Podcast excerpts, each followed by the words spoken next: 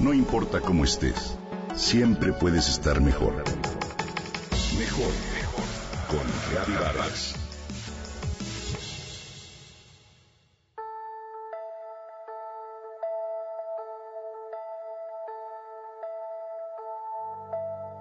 Navidad es sinónimo de magia, de sentimientos a flor de piel, de creer. También es una temporada que se caracteriza por sabores y aromas.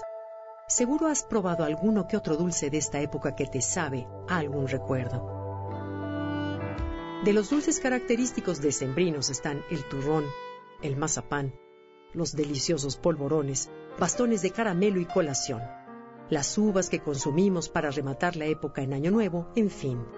¿Sabes de dónde vienen algunos de estos o la tradición de consumirlos?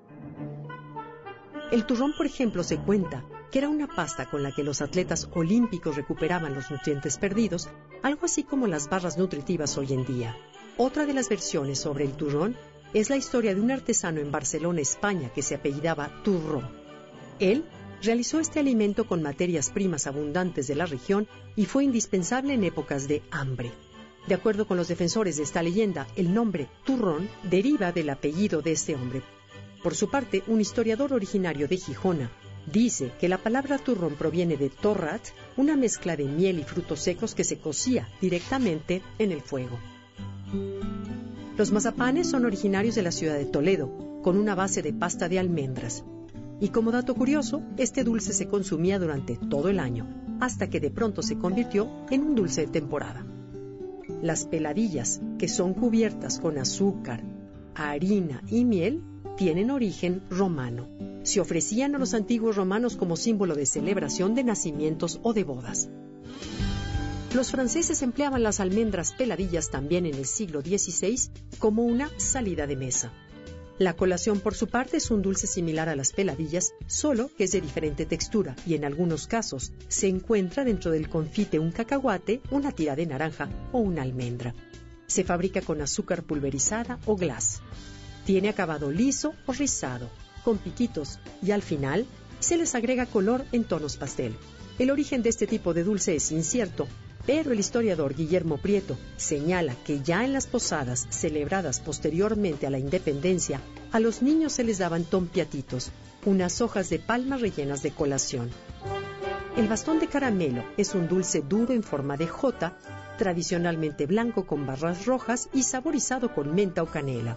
Con respecto al origen de este dulce, la leyenda aún no confirmada cuenta que en 1670 un profesor de coro en la Catedral de Colonia preocupado por el comportamiento de los niños durante las misas, le compró al fabricante de caramelos unos palos de azúcar blanco que mantuvieran quietos a los pequeños. Le pidió que los hiciera en forma de bastón para que los niños recordaran con esto a los pastores que visitaron al niño Jesús. Otra teoría dice que la forma de bastón se la dieron los alemanes a fin de adornar el árbol navideño. Pero, ¿por qué comemos 12 uvas al comenzar el año nuevo? Dicen que en el siglo XIX las familias ricas, burguesas y nobles tenían esta tradición de despedir al año y comer uvas y brindar con champaña. Sin embargo, en el siglo XX señalan que se produjo un excedente en la vendimia alicantina. De esta manera, los agricultores dieron promoción a esta costumbre para quitar el excedente. Los dulces navideños son sin duda parte de esta magia que se respira y se saborea en esta época. Y de ellos, ¿cuál es tu favorito?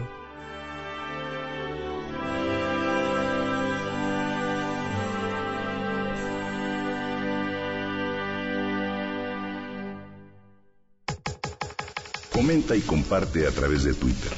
Gaby-Vargas. No importa cómo estés, siempre puedes estar mejor. Mejor, mejor. Con Gaby Vargas.